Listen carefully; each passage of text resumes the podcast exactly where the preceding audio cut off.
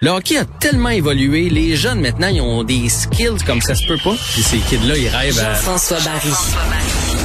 Un animateur pas comme les autres. Salut Jean-François. Hey, allô messieurs. Alors, euh, le, tu nous parles du 23 novembre 1999, là, ce soir. Oui, oui, oui. Où étiez-vous le 23 novembre 23 novembre 1999? 1999. Ben, on se préparait pour le bug?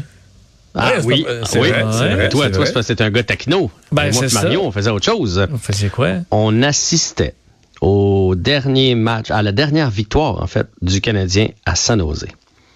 Es-tu sérieux? Ouais. Ça fait 12 ans voyons. qu'on n'a pas gagné à San Jose. C'était José Théodore devant le filet du Canadien et on avait gagné ça en prolongation. Euh, le gardien des Sharks, c'était Mike Vernon, pour te donner une idée, Ça Mario. fait, ça fait 22, ah oui, ça fait 22 ans que le Canadien n'a pas gagné à San Jose.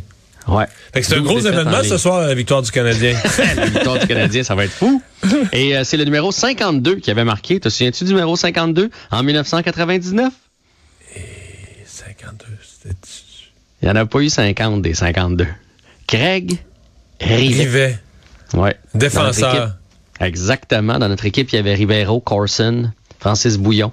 La belle époque, quoi. Alors, on va Bon, tenter mais de là, euh, cette fait que la, victoire, la de ce soir va être euh, événementielle. Exactement. On peut Est-ce qu'elle est, acquise ou euh, on a encore un doute? Moi, je pense que le Canadien va gagner ce soir. T'es-tu sérieux? Tu? Ouais. Ah ouais? Je pense que le Canadien va gagner. Mais- Les Sharks euh, n'ont pas nécessairement une bonne équipe. Euh, là, on ils ont l'a- rossé le Canadien, rossé à Montréal. là. Mais si on n'a pas cette défaite-là sur le cœur, justement, il y, a- il y a vraiment un problème, non seulement dans l'équipe, mais d'orgueil. Là. Moi, si j'étais dans le vestiaire du Canadien, je voudrais les démolir. Ce soir, ils nous ont humiliés à domicile. Et ce qui me fait pencher aussi en faveur du Canadien, c'est que les Sharks, après un bon début de saison, viennent d'en perdre deux. C'est pas une grande équipe. Et ils ont fait un long, long, long voyage. Et là, ils sont de retour à la maison. Puis ça, le premier match, c'est Ouais. quand on revient chez nous. Nos femmes nous attendent, les enfants, rendez-vous à la banque, le concessionnaire automobile. On a plein de choses à voir. On est moins concentré sur la partie, puis on sait à quel point c'est un, un match piège. Alors, je pense que le Canadien va rebondir ce soir et aller chercher la Il n'y victoire. a pas de gros changements euh, à l'alignement non plus? Mais pourquoi on ferait des changements? Ça a bien été. C'est ben, c'est ça. Ben oui, c'est parce qu'on n'a plus rien à essayer. Là. non, pour vrai, il a- il n'y a pas de changement. Ben, faut dire qu'on manque un peu de munitions là, du côté du Canadien. Tu sais, le seul changement qu'on pourrait faire, c'est de remettre Wideman en échange de sa mini-coup. Mais pourquoi ils Mais, mettent pas tous les bâtons au milieu? Puis ils font des trios, là. Ben, en fait, il faudrait le faire, mais avec l'autre équipe. Question de balancer ça. Et euh, Jake Evans va en manquer une autre. Donc, euh, ça confirme la présence de Cédric Paquette. Puis, vous vous souvenez, la semaine dernière, je vous avais dit, j'aime pas ce que je vois d'Evans. À mon avis, il est blessé. Euh, mon Dieu, je me souviens Mais pas dans quel Cédric match. Paquette, là, c'était pas un joueur. je comprends que c'est pas, euh, c'est pas Sidney Crosby, mais c'était pas un joueur explosif qui faisait arriver plein d'affaires pis tout ça. Ben, en fait, non. Ça a toujours été un gars de troisième, quatrième trio. Ouais, ouais, ouais, qui bar- mais qui justement, bardasse là- un peu. Qui bardasse, qui, me semble qu'il, il me semble qu'avec le Canadien, là, il arrive, peut-être que je le Ouais. regarde pas bien, il me semble qu'il arrive rien, là. Ouais, mais il a surtout bardassé puis été efficace à Tampa Bay. L'année passée, ça a pas bien été non plus pour Ok. lui. Puis, Tu sais, à Tampa Bay, quand t'es derrière Stamkos, Kucherov, Pointe, euh, etc., etc., etc., je pense que ça paraît mieux avec des bons défenseurs. Lorsque tu te retrouves dans une équipe moyenne euh, où t'es tout le temps pris dans ta zone, c'est plus difficile d'aller mettre de l'échec avant. Quoique, je trouve pas qu'il joue mal. Après un lent début de saison, mais bon, il a été blessé et tout et tout. Là. Après, euh, je trouve qu'il joue quand même bien. Là. Je veux dire, ça n'a rien à voir avec lui, les défaites du Canadien. Non, non, non, non, c'est sûr, c'est sûr. Fait que, euh, fait que je trouve, je trouve qu'il est correct dans son rôle de, de quatrième centre. Euh, ce qui m'inquiète, c'est plus Jake Evans. Jake Evans, là, on le sait, euh, des, des commotions cérébrales euh, à répétition. On sait ce qui est arrivé en série l'année passée. Puis il y, a, il y a tout le temps le nez dans le trafic. Il se protège pas nécessairement. Il est dur sur son corps. On peut pas y enlever ça. Mais là, tu vois, il est pas à 100% depuis le début de l'année. Ça paraît. Et là, il est encore laissé de côté ce soir. Sinon, il n'y a pas d'autres changements. Ça va être Jake Allen encore devant le filet du Canadien. Et ça prend absolument une victoire parce que sinon, après ça, c'est un 2 en 2 avec Los Angeles et Anaheim. Ce sera pas facile. Et là, il faudra alterner les gardiens, je suppose, en, Bon, on n'aura en pas le choix. deux en deux jours, là. On n'aura pas le choix. Que Samuel Montembeau va, va avoir euh, va avoir un match avec euh, ce que ça signifie là. Je, je trouve ça plate de dire ça, deuxième- Québécois. On y fait, ça, dans, mais un, dans un cas comme ça, est-ce qu'on y fait garder le premier ou le deuxième? J'imagine qu'on va regarder contre quelle équipe Jake Allen a le plus de succès euh, dans sa carrière, puis on va lui donner ce match-là, puis on va faire garder l'autre à Samuel Montembeau.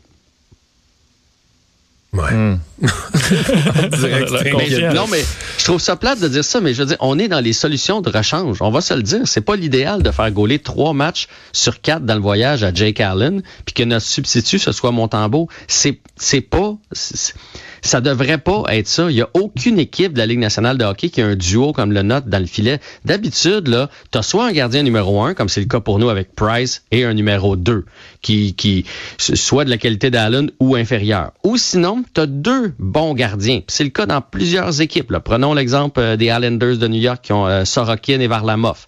Tu sais, eux autres, ils alternent. c'est moitié-moitié, puis ça finit comme ça. Mais c'est deux gardiens qui pourraient presque être des numéros un. Donc, si on avait Jake Allen avec un Varlamov, il n'y en a pas de problème. Et là, le problème, c'est qu'on a un Jake Allen qui peut pas jouer 60 parties, puis on a Samuel Montembeau qui, à mon avis, peut pas en jouer 22. Fait qu'on a un méchant problème dans le filet.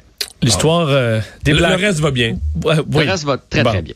Euh, les Blackhawks ont d'autres d'autres problèmes et cette histoire-là, entre autres la sortie de Kyle Beach, là, fait réagir aujourd'hui, entre autres Gallagher.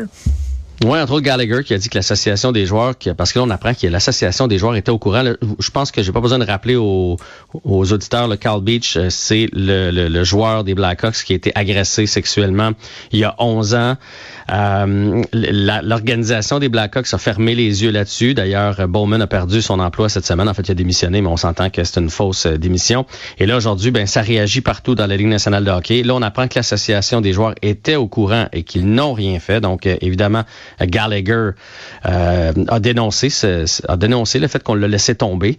Euh, ensuite de ça, là, il y a Bettman aujourd'hui qui devait rencontrer Cheval Dayoff, qui était euh, assistant au directeur général à l'époque, et euh, Joel Kenville aussi, qui était entraîneur. Est-ce qu'il va y avoir des sanctions? Est-ce qu'on va leur demander de démissionner eux aussi? Ça va être à suivre. J'ai l'impression que non, parce que les deux ont dit qu'ils n'étaient pas au courant. Alors, j'ai l'impression qu'on que, ça, que ça va aller. Mais est-ce qu'on devrait enlever le nom de l'agresseur de sur la Coupe Stanley. Parce que il, est sur la Coupe Stanley là, pour l'instant, euh, le nom d'Aldrick. Est-ce qu'on devrait... Qui était un entraîneur adjoint? Qui était l'entraîneur adjoint. Donc, a- à ce titre-là, son nom est sur la coupe. Exactement. Et je veux dire, c'est, lui qui a, qui a agressé. Et hier, dans son euh, euh, Carl, Carl Beach, dans son entrevue qu'il a donnée à, à TSN, il a dit qu'une des plus grandes souffrances qu'il avait eues, c'est que lui devait garder le silence. Et cette année-là, les Hawks ont gagné la coupe et qu'il l'a vu célébrer avec la Coupe Stanley et que ça, il trouvait ça très difficile. Mais est-ce oui. qu'on sait exactement un peu ce qui s'est passé? Ou, parce que euh, on, on agresse sexuellement quand même un gars, d'un joueur de hockey de 200 livres euh, qui, sa glace, peut se battre. Là. Ouais. Euh, bon, l'autre est en position d'autorité, mais... euh, On le sait pas. Ben, en tout cas, moi, je le sais pas. Je l'ai pas lu. Il y a sûrement des gens à l'interne qui sont au courant. D'ailleurs, les joueurs étaient au courant. Là. Jonathan Taves, Patrick Kane ont été pointés du doigt aujourd'hui. Ces gars-là savaient cette histoire-là. Euh, bon, Jonathan Taves a dit qu'il avait été mis au courant l'année d'après, là, au début de la saison suivant la Coupe Stanley. On ne sait pas ce qui est arrivé concrètement. Il n'a pas parlé de ce qui est arrivé concrètement, en tout cas pas dans les médias. Mais on sait que c'est vrai, dans le sens que la Ah Ligue non, y a nationale plus de doute, là. l'a reconnu coupable. Il y Puis a pas de doute façon, que c'est vrai puis c'est grave, aussi là.